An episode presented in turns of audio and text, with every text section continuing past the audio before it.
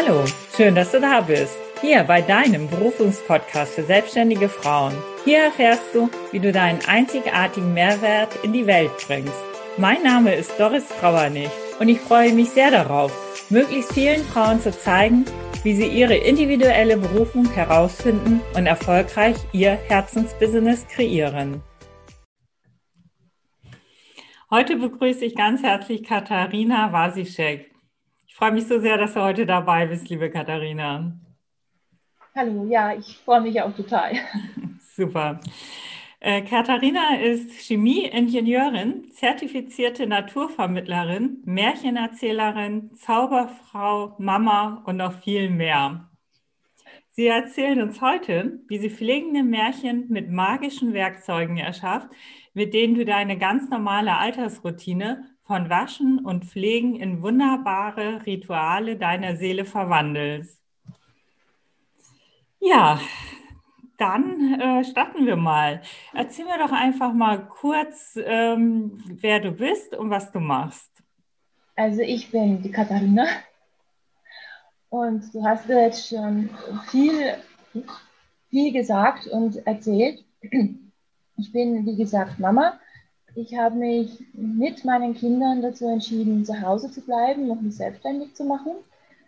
Von der Ausbildung her bin ich, wie du gesagt hast, Chemieingenieurin und zertifizierte Naturvermittlerin. Und ich bin ein sehr kreativer Mensch und auch ein sehr äh, sensitiver Mensch. Und ähm, ja, als ich mich dann entschieden hatte, dass ich nicht mehr in meinen ähm, Routinejob zurückkehren möchte, weil im Labor hat man einfach Überstunden noch und nöcher und das ist mit Kindern einfach nicht vereinbar.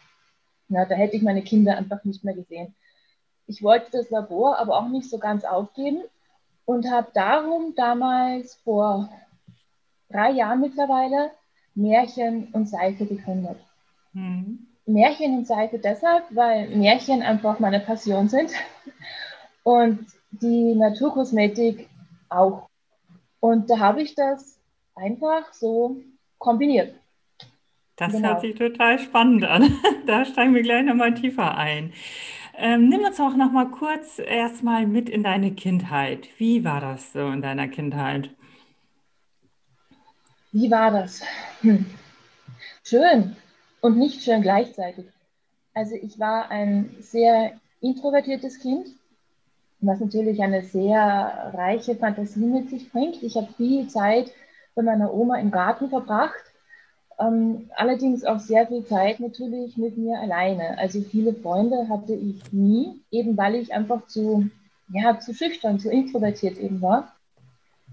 Und so habe ich eben von Anfang an meine Märchen selber mit mir alleine erlebt. Ich habe die meiner Oma erzählt. Meine Oma war so lieb und die hat die immer mitgeschrieben und alle aufgeschrieben für mich, als ich selber noch nicht schreiben konnte. Und ja, ich bin dann mit mit 14 bin ich in die große Stadt gekommen, ganz alleine in die Schule und habe dort dann, ja, bin dann ins kalte Wasser gesprungen und habe dort gelernt, erwachsen zu sein und auf eigenen Füßen zu stehen. Und ja, das war mein Leben, bevor ich erwachsen geworden bin. Viel mehr mhm. gibt es da einfach nicht. Ja. Ähm, also du hast eher so auf dem Dorf auch gewohnt oder wie kann ich mir das ja. vorstellen? Ja. Und ja. Ähm, hast du noch Geschwister? Ja, ein Bruder und eine Schwester, beide jünger. Also ich bin die Älteste. Ja. Und du sagtest ja, du hast Zeit mit deiner Oma verbracht, sehr viel. Hast du auch, was hast du sonst noch so gemacht? Hattest du noch andere Interessen, außer jetzt bei deiner Oma zu sein und ihr Märchen zu erzählen? ich habe eigentlich neben der Schule, also ich war natürlich in der Schule, ich habe eigentlich fast nur gelesen. Also ich war so ein richtiges Leserattenkind. Es gibt ja. tausend Fotos von mir, wo ich auf dem Bett liege, die Katze auf meinem Rücken und ich bin an einem Buch. Was hast du gerne gelesen? Oh, alles, phasenweise sogar Lexika. ähm, viele Märchen. Also ich mochte immer Astrid Lindgren sehr gerne, Michael Ende mochte ich sehr gerne, aber auch die Liebesromane meiner Mama habe ich heimlich ähm, gefunden. Und ja, also ich mochte es einfach immer schon in Geschichten einzutauchen. Und was, ich, was mir in die Finger kam, habe ich halt später sehr viel Fantasy. Mhm. Ähm, ich kam dann zu Terry Pratchett und davor zu Wolfgang Holbein. Es hat mich auch sehr inspiriert damals zu sehr vielen inneren Kinos. ja, aber im Großen und Ganzen querbeet. Nur Horror und also grausige Dinge, die, die mochte ich nicht. Hm, ja. ja. Warst du auch im Kindergarten? Ja, natürlich, ja. Wie war es, als du in den Kindergarten gekommen bist für dich, so als introvertiertes Mädchen? Ich muss ehrlich sagen, ich kann mich an diese Zeit kaum noch erinnern. Also wenn ich meine Mama erzählt und meine Oma, die erzählen, dass ich halt sehr still war und immer am Rand saß. Ja, aber viel mehr. Also es ist als introvertiertes Kind, da passiert so nicht viel im Leben. So dumm das klingt, aber man war zwar dort, ja. Ich habe ein paar Bilder, ja. Die Räume und die Kindergarten-Tanten hieß das damals noch, darf man ja heute nicht mehr sagen. Mhm. Ähm, aber ja, das verschwimmt so mhm. in meiner Fantasiewelt. Und in der Grundschule, das war auch noch im Dorf. Ja, mhm. alles bis zur Hauptschule. Und erinnerst, ja, erinnerst du dich daran noch, an deine Grundschulzeit? Ja, ich muss gestehen, meine Kindheit war sehr langweilig. ich hatte meine Grundschule, wir hatten Spaß, wir hatten nicht Spaß, wir haben gelernt. Ich habe halt immer mich ein bisschen einsam gefühlt. Ne? Ich habe immer gesehen, diese Dorfgemeinschaft, die da entstanden, die es da gab. Wir waren auch, ähm, wir waren nicht jedes im Dorf, also meine Mama schon, aber wir haben kurz woanders gewohnt und ich bin dann erst mit der Volksschule dahin gezogen das heißt, ich war nicht so von, äh, von wie sagt man, von Geburt an in diese mhm. Dorfgemeinschaft integriert. Und äh, ich habe es irgendwie nie richtig geschafft, mich da richtig einzufinden. Also das war doch eher der traurige Teil meiner Kindheit, dass ich mir immer so viele Freunde gewünscht hätte oder wenigstens mitzumachen mit allen anderen, was aber nie so ganz geklappt hat. Also wenn meine ehemaligen Schulkollegen das jetzt hören, sagen die bestimmt, ja, die Katharina, die war eh ab und zu dabei. Ne? Hm. Aber das ist nicht das, nicht das Gleiche. Hm.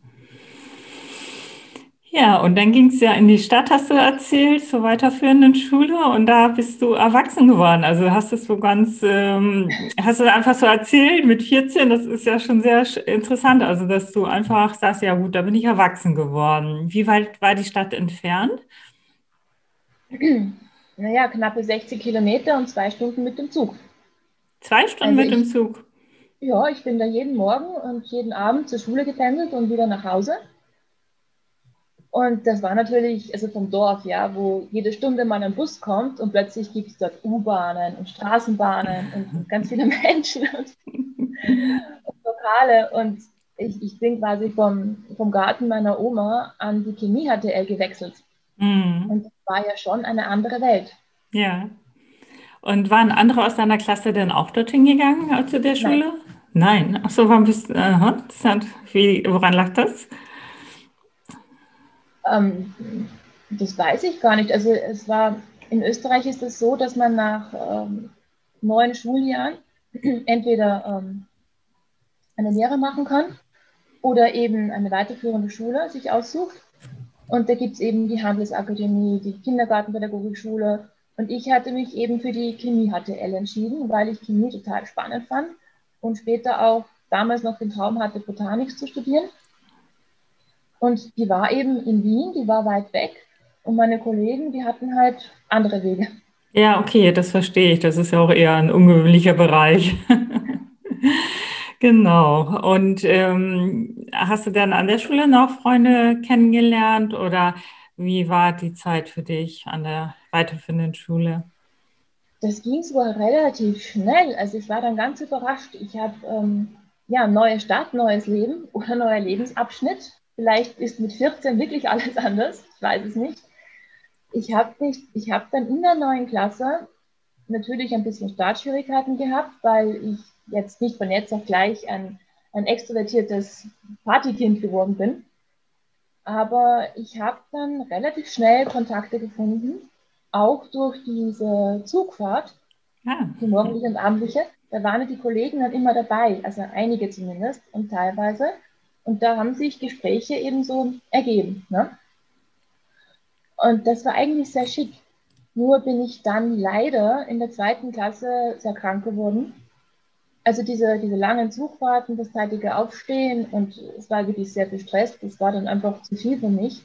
Und ich hatte dann so viele Fehlstunden, dass ich die Klasse leider oder Gott sei Dank äh, wiederholen musste. Und das war für mich wirklich der Bruch.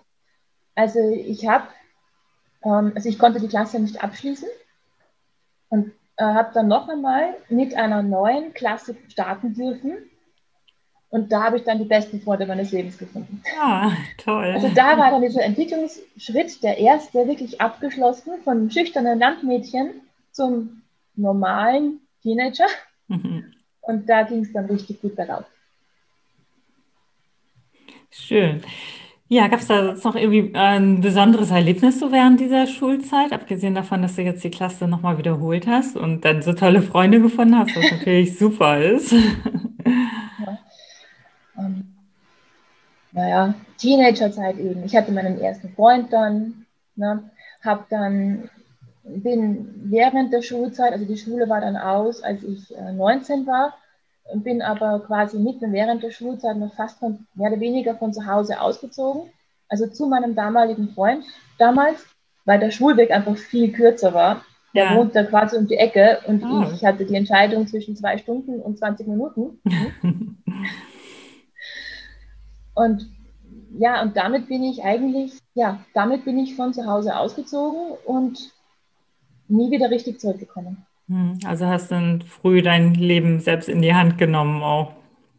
Oh ja. Ja, und ähm, nach der Schule stand dann äh, für dich schon dein weiterer Weg fest. Du sprachst einmal davon, ursprünglich äh, hast du dich sehr für die Botanik interessiert und dann ähm, ging es ja doch Richtung Chemie. Na, die Chemieschule sollte eigentlich der Grundstock für Studium werden. Mhm. Studium hat sich dann aber nicht ergeben, weil ich eben eine Wohnung wollte und lieber ausziehen wollte. Also habe ich halt einen Job angenommen, damals an der Universität für Bodenkultur. Und das waren die ersten fünf, sechs, sieben Jahre meines Berufslebens. Dort an der Uni habe ich in einer Forschungsabteilung gearbeitet, hat wahnsinnig viel Spaß gemacht und ich habe unglaublich viel gelernt nochmal. Und war im Grunde sehr glücklich mit meiner Berufswahl. Mhm. Und hattest du noch äh, zu der Zeit noch andere Hobbys oder Interessen, was du gerne gemacht hast? Damals habe ich mich, das war Anfang meiner 20er, ich habe mich komplett ausprobiert. Also ich habe mich durch diverse ähm, religiös-spirituelle Gruppen durchgearbeitet, würde ich fast schon sagen. Also ich war in einem buddhistischen Zentrum, ich war beim Yoga, ich, ähm, ich habe mir mehrere solche Treffen von Zeugen Jehovas angeschaut. Also ganz viel. Dann habe ich Sport gemacht damals. Ich habe Volleyball gespielt, ich habe Kampfsport ausprobiert und orientalischen Tanz. Also ich habe wirklich querbeet mich ausgelebt, in jedweder Hinsicht. Hm. Und wie war das so für dich? Also so diese Vielfalt auch zu leben? Das war richtig, also rückblickend würde ich sagen, das war das erste Mal in meinem Leben, dass ich mich so richtig, richtig, richtig lebendig gefühlt habe. Als ich mich dann auch noch von meinem Freund getrennt hatte, da war ich so richtig frei. Wie alt warst du da? 20? Ja, ich, ich glaube 20. Ja. Und dann, dann war das eben Schluss, das war eben eine Schulbeziehung, ja, Teenagerbeziehung, das mhm. war jetzt nicht das große, das große Unglück, für beide nicht. Und dann war es eben Schule vorbei, Beziehung vorbei. Ne? Und plötzlich, ich hatte mein eigenes Geld, ich hatte meine eigene Wohnung, ich, ich war, ich konnte alles machen, was ich wollte. Ja, das, das hast ja. du dann auch ausgelebt. Ja, das war eine richtig schöne Zeit. Wie lange ging diese Zeit? Bis ja, Mitte 20, 25, hm. 26. Und dann habe ich mich entschieden, also dann begann es mir am, am Arbeitsplatz nicht mehr so gut zu gehen. Es hatte viele Gründe. Einerseits war meine Forschungsabteilung äh, sehr gewachsen und sie haben begonnen mit Tierversuchen am lebendigen Tier. Und das wollte ich halt dann doch nicht mitmachen. Ich meine, ich konnte es nicht verhindern, aber ich wollte wenigstens nicht beteiligt sein. Und ich hatte mich jetzt auch nicht so sehr verändert, dass ich nicht überhaupt nicht mehr introvertiert gewesen wäre. Und ja, dieses jeden Tag hingehen, immer das Gleiche und immer mit diesen vielen Menschen konfrontiert sein, hat mich dann schon auf Dauer sehr ähm, angestrengt. Und ich habe dann beschlossen, ich brauche einen ganz großen Wechsel und wollte nach Irland ziehen. Mhm. Habe mich aber auf dem Weg dahin dummerweise verliebt und bin in Leipzig gelandet. Ui. Boah, ich kam dann später noch nach Irland. Aber in Leipzig bin ich dann vier, ja, fast vier Jahre geblieben. Genau. Was hast du da gemacht, also gearbeitet? Zuerst habe ich in einem Callcenter gearbeitet als Teamleader. Zum Sprechen üben, Reden üben, weil das war damals immer noch so ein Thema, dass ich äh, nicht gut sprechen konnte und nicht viel reden wollte. Und hat auch sehr viel Spaß gemacht. Mir hat aber dann das Labor sehr gefehlt und die letzten drei Jahre habe ich dann wieder in einem Produktionslabor gearbeitet. Mhm. Und wie ging es dann weiter für dich? Naja, die, die Lieben, die haben so gewechselt in meinem Leben, immer wieder mal. Und ja, der, der letzte, bei dem ich jetzt auch heute noch bin, seit mittlerweile 13 Jahren, ja, ähm, der ist jetzt der Papa meiner Kinder geworden. Und als ich schwanger war zum ersten Mal, hat mich aus irgendeinem Grund das große Heimweh gepackt. Und ich bin dann noch schwanger mit Familie, also mit meinem Mann, dann ähm, zurück nach Österreich gezogen. Mhm. Ja, und ähm, wie äh, ergab sich das dann zu deinem jetzigen Beruf, zu deiner Berufung sozusagen? Das war meine Tochter. War eindeutig die Clara. Also ah. die Märchen haben mich ja seit meiner Kindheit, die hatten mich ja nie losgelassen. Die waren ja. immer Teil meines Lebens. Nur habe ich immer geglaubt, dass ich, ja, dass ich damit nichts machen kann. Das, das macht man mit Märchen beruflich. Mm. Ja. Davon nicht. Und ich habe ja auch eben in dieser Callcenter-Zeit spätestens bemerkt, dass ich meinen Chemikerjob ja unglaublich liebe. Mhm. Und ich dachte immer, ja, Märchen kann ich zu Hause auch erzählen, aber das Labor kann ich mir nicht nach Hause holen. Mhm. Und dann wollte ich aber meinen Kindern unbedingt, ähm, weil ich auch sehr umweltbewusst bin und sehr naturverbunden bin, wollte ich meinen Kindern und äh, auch anderen Menschen gern die Natur näher bringen und bin dann in der Karenz noch zufällig auf eine Ausbildung zur Naturvermittlerin geschlossen. Mhm. Und das habe ich gemacht. Und dort zwischen all diesen anderen Teilnehmern ist mir zum ersten Mal bewusst geworden, wie, ja, einfach ist falsch, unkompliziert es eigentlich ist, sich selbstständig zu machen. Mhm. Das, das, wusste ich vorher nicht. Vorher gab es für mich äh, einen Job oder keinen Job. Ja? Aber es gab diese, diese kleine Selbstständigkeit, die, die war in meinem Leben nicht präsent. Erzähl da mal ein bisschen mehr davon, von dieser kleinen Selbstständigkeit. Also was meinst du damit genau? Naja, die waren alle Ein-Personen-Unternehmen. Ach so. Das waren alles selbstständige Naturvermittler. Ja. Und die EPUs, wie man die nennt, das kannte ich überhaupt nicht. Ich dachte, man muss eine Firma gründen und zwölf Angestellte haben und dann kann man davon leben. Ne? Ja. Ich wusste nicht, dass das geht, dass man eben alleine selbstständig sein kann. Mhm. Und dass das eigentlich bloß eine formelle Sache ist. Also bloß, es war genug Arbeit dann im Endeffekt. Aber ja, und als ich dann wieder in den Beruf eingestiegen bin, nach meinem zweiten Kind, wieder ins Labor, da habe ich gemerkt, das will ich nicht mehr. Das, das will ich einfach nicht mehr, das kann ich nicht mehr, ich sehe meine Kinder nicht, das wird nichts. Und habe dann in, in vielen Gesprächen, auch mit meinem Mann und mit meiner Familie, herausgefunden, dass die Naturkosmetik doch eigentlich perfekt für mich ist.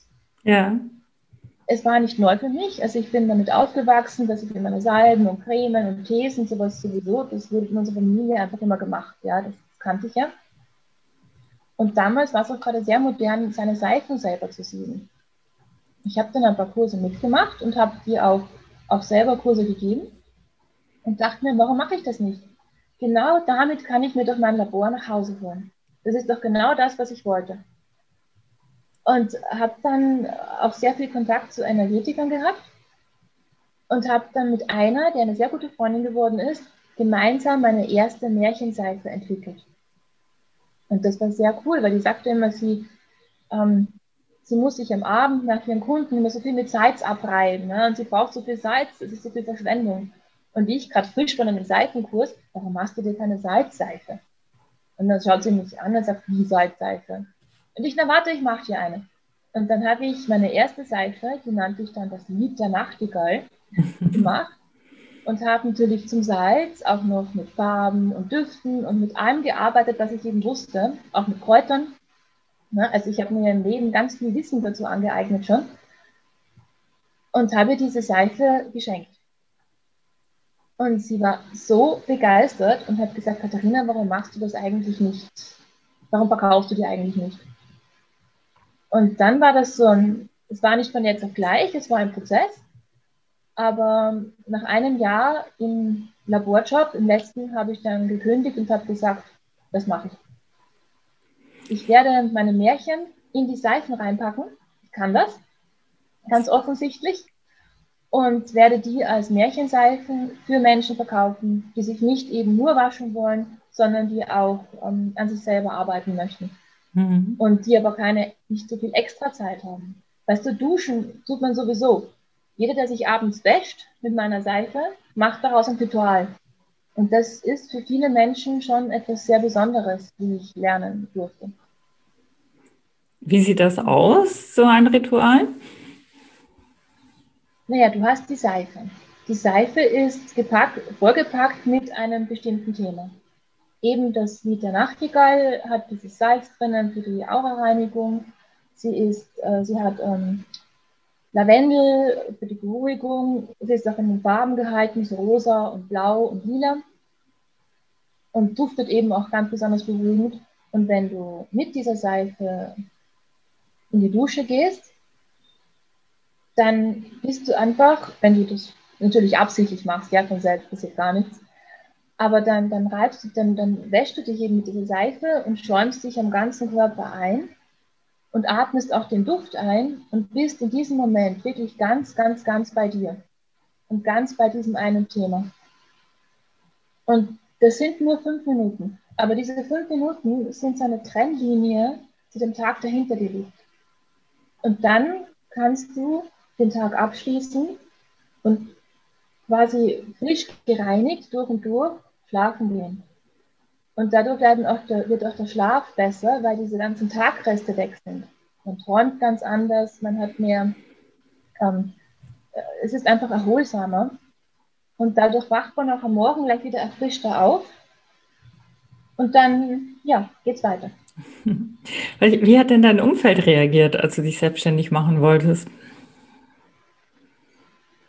Mein Mann hat mich unterstützt natürlich, er ist mein Mann, der muss das. also mein Mann hat mich sehr unterstützt, er hat gemeint, tu, was du gerne tust. Es ist natürlich wichtig, dass ich einen Teil zum Haushalt beitrage, weil er alleine konnte uns ja nicht auf Dauer versorgen. Ne? Das war ihm schon klar. Aber ich wollte das unbedingt und er wusste auch, wenn ich das will, dann ziehe ich das durch und dann mache ich das auch. Und ist inzwischen ein gutes Nebeneinkommen. Hm, meine Familie, meine meine, meine Mama und mein, also meine Eltern und meine Geschwister, die, die fanden es erst ein bisschen merkwürdig. Die wussten nicht so recht, was ich da eigentlich tue. Aber, aber meine Mama hat sich dann getraut und meine Seite getestet. Und ja, jetzt ist sie eine meiner größten Marktschreierinnen geworden. die ist ganz toll, die verkauft immer überall und macht überall Werbung für mich. Und ja, also nicht sehr gut. Mhm. Und meine Kinder finden es sowieso cool. Also. Ja. Schön. stolz auf ihre Mama. Wie alt sind deine Kinder? Acht und bald zehn. Ah ja. Okay. Gab es irgendetwas, was dich auch ausgebremst hat, so in dieser Selbstständigkeit? Oh ja. Oh. Echt? am, am Anfang, es hat fast ein Jahr gedauert, ehe ich meine erste Seite verkaufen durfte weil dieser Bürokratiekrieg dahinter, ich musste meine Küche erst einrichten, hat schon lange genug gedauert, dann bis ich jemanden gefunden hatte, der die Küche zertifiziert, ähm, äh, abnimmt. Die muss ja freigegeben werden, die muss ja speziellen Hygienebedingungen entsprechen. Ne? Dann muss jedes einzelne Seifenrezept äh, auf seine Sicherheit getestet werden. Ich brauche für jedes Rezept eine Sicherheitsprüfung. Da ein Labor zu finden, das das macht, ist schon schwierig genug. Die sind entweder ausgelastet oder sie nehmen nur Großunternehmen. Und dann war es auch eine sehr große Kostenfrage. Das hat mich dann doch ein bisschen hm, überrascht. Also ich habe zum Glück vorrecherchiert, ich wusste ja ungefähr, aber als das erste Angebot kam und die haben mir gesagt, ja, können wir machen, pro Rezept verlangen wir mal zweieinhalbtausend Euro. Mhm. Da habe ich geschluckt. Ja. Ich hatte damals 15 Rezepte vorbereitet und das ja, war dann nicht so ganz in meinem Bereich. Aber ja, ich habe es dann hingekriegt, ich habe das dann gefunden, ich habe dann die Rezepte ähm, halt so Stück für Stück zertifizieren lassen. Und nach einem Jahr durfte ich dann tatsächlich auch endlich Werbung machen und verkaufen. Dann ging das gut. Und es hat auch relativ gut begonnen. Und ein halbes Jahr später mussten wir umziehen. Da hatte ich mich gerade richtig schick eingerichtet bei uns zu Hause, meine Küche gemacht, im Keller und, und alles fertig. Und dann kam meine Vermieterin auf die Idee, sie will ihr Haus jetzt selber haben. Spitze. Und ja, und dann das Jahr 2019, das hat sie uns zu Ostern gesagt, das Jahr 2019 ging mir durch, diesen, durch dieses Umzugschaos komplett verloren. Also ich habe dann, äh, den, wir mussten äh, in den Sommerferien noch umziehen, weil im Herbst ja dann der Schul, die Schule gewechselt werden musste. Ne? Und mitten unter dem Jahr Schulwechsel ist auch dumm. Mhm. Und das war dann alles wahnsinnig kompliziert und wir wussten noch nicht so genau wohin, weil es wirklich sehr plötzlich war für uns. Und ja, also ich habe den ganzen Sommer über nichts gemacht. Ich war auf keinem Markt, ich war nirgends. Dann kam der Winter und ich war erstmal sehr deprimiert. Das war, ja, also diese Zeit war extrem anstrengend für mich. Und ich dachte, boah, ich, ich kann den Job nicht machen und die Selbstständigkeit ist sowieso für nichts, wenn ich einmal umziehen muss und nichts mehr einnehme und bringt nichts. Und ähm, ich habe dann erst im, ja, im Jänner 2020 habe ich mich dann durch freundliche Unterstützung meiner Familie, die dann gemeint hat, so jetzt langsam wirst wieder, hingesetzt und habe wirklich die Entscheidung getroffen, will ich es weitermachen oder suche ich mir wieder einen Job? Und ich habe dann gesagt, na, ich probiere es nochmal und habe das Jahr 2020 genutzt, um mein komplett neues Branding zu entwerfen, alles neu zu machen und nochmal von vorne zu starten. Und ja, seit Herbst kann ich sagen, läuft es wieder. Mhm. Und wie geht es dir jetzt mit dieser Entscheidung? Oh, das war die beste Entscheidung meines Lebens. Also meine Seite verkauft sich inzwischen fast schon von alleine. Mhm. Leider nicht übers Internet, sondern nur ähm, über Direktkontakt. Aha. Internet wäre mir manchmal lieber, weil es ähm, weniger Aufwand ist für mich. Aber okay, es ist auch schön, mit den Leuten zu sprechen. Und äh, es ist jetzt so, dass ich gesagt habe, dieses Jahr werde ich jetzt überwiegend dem Märchen widmen. Ich habe jetzt meinen ersten Märchen-Newsletter gestartet, habe schon Anmeldungen. Die Leute lesen meine Märchen, die Leute kaufen meine Bücher. Und ja, das ist, ich muss sagen, jetzt nachdem diese ganze anstrengende Startphase vorbei ist, die sich ja zweimal in die Länge gezogen hat, muss ich sagen, bin ich wirklich seit einem halben Jahr ungefähr, ja, ein bisschen mehr vielleicht, da angekommen, wo ich immer hin wollte. Mhm. Ich kann Seife sieben, ich habe mein Labor zu Hause, ich kann schreiben, ich kann zeichnen, ich kann malen und das alles bringt mir auch noch meinen Lebensunterhalt. Also ich tue es nicht nur mehr für mich, sondern ich tue es wirklich und, und kann davon leben und das ist ja, das ist toll. Was glaubst du denn, ähm, wie das so bei dir in fünf Jahren aussehen wird? Hast du da irgendwelche Vorstellungen schon oder Wünsche oder generell hast du schon mal darüber nachgedacht, wie es in ein paar Jahren bei dir aussieht? Oh ja, ich wünsche mir in ein paar Jahren, dass ich, dass ich nicht mehr so, so spontan agieren muss in meinem Geschäft, sondern dass ich dass ich wirklich äh, so eine Regelmäßigkeit hineinbekomme, dass ich wirklich so viel verkaufe, dass ich sagen kann, ich habe zwei fixe Tage in der Woche oder vielleicht sogar drei, in denen ich nur siede. Jetzt mache ich das ja nach Bedarf. So einmal pro Woche oder alle zwei Wochen oder wenn eben eine Charge ausverkauft ist. Dass das wirklich so fix geht, dass ich sagen kann, Montag und Mittwoch ist mein Siedetag, Dazwischen zeichne ich und ich wünsche mir auch natürlich Lesungen zu halten und vielleicht sogar noch mal Workshops. Und ja, die Kinder sind dann ja auch in fünf Jahren, ja, da sind die schon fast ausgezogen. dass die Kinder kann nicht mehr solche Gedanken machen, hoffe ich. Und ja, das, das wäre schön. Wenn einfach eine Routine reinkäme, und zwar so eine, eine richtige, planbare Routine. Mhm. Und äh, was sind deine drei wichtigsten Erfolgsstrategien so zum Thema Berufung, Berufung, Leben? Also erst einmal ganz bestimmt zu wissen, was die Berufung eigentlich ist.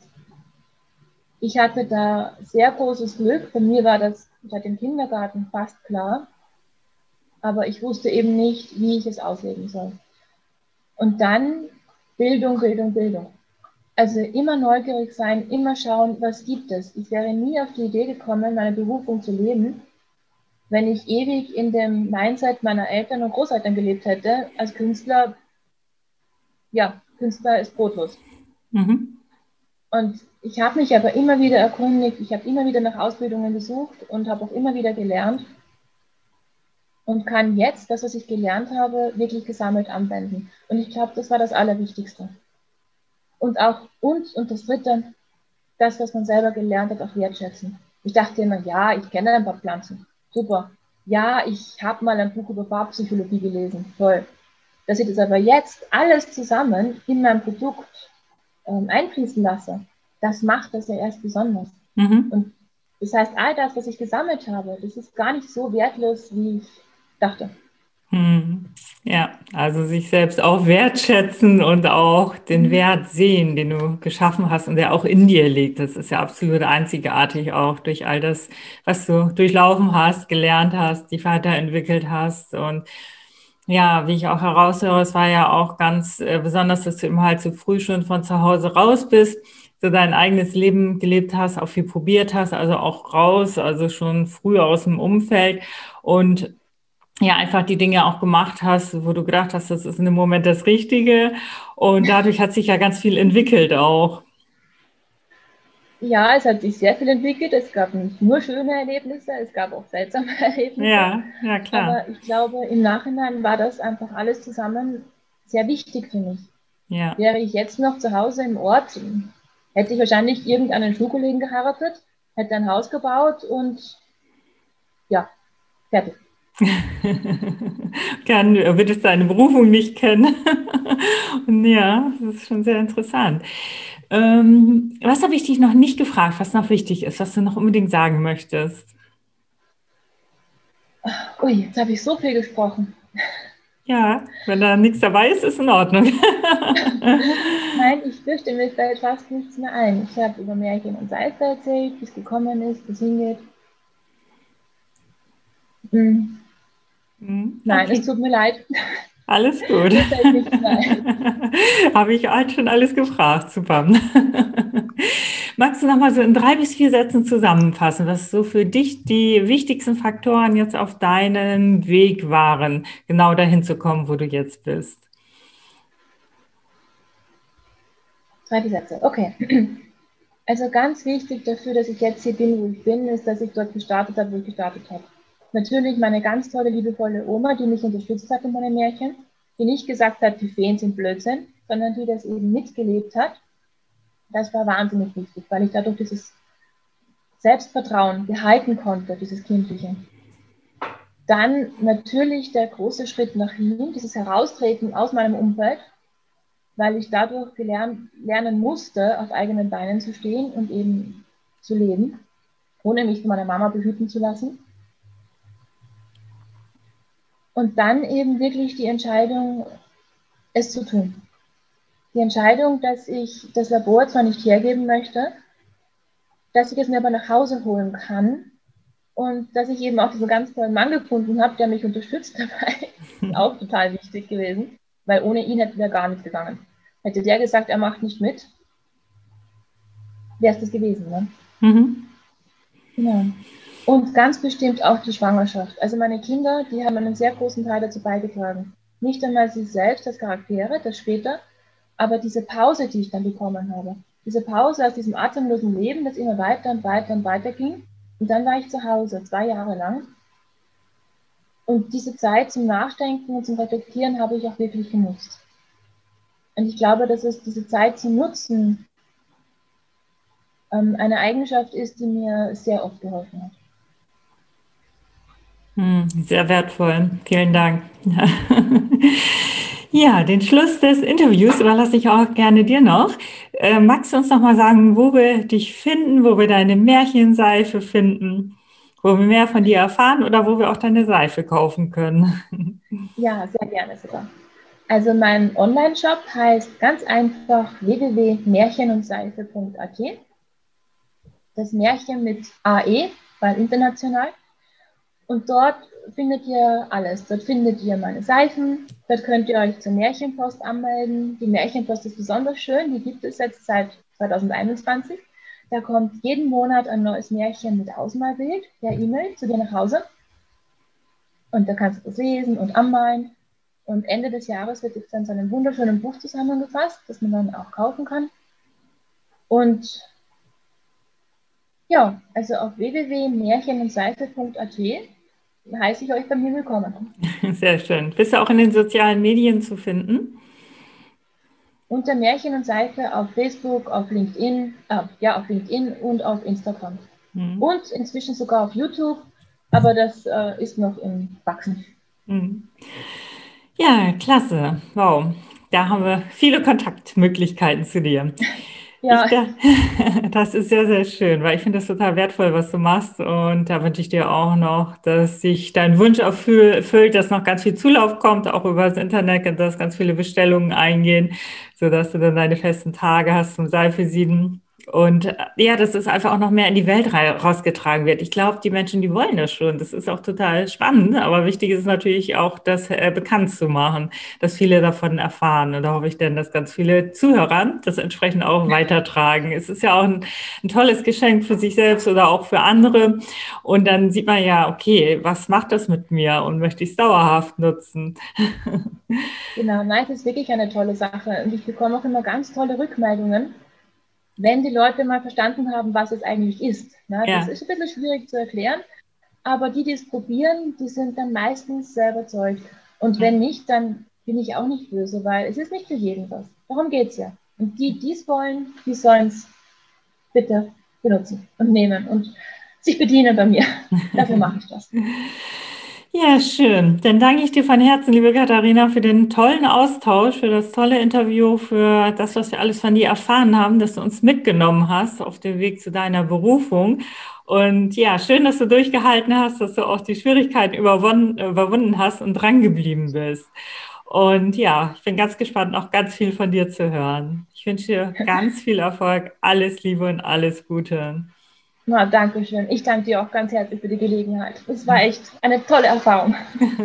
Sehr schön. Das freut mich. Danke fürs Zuhören. Ich freue mich unglaublich, wenn du deinen Berufungspodcast jetzt abonnierst und speicherst. Ich wünsche dir den Drive und den Mut, dich jetzt auf die Reise zu deiner Berufung zu machen und sie in die Welt zu bringen.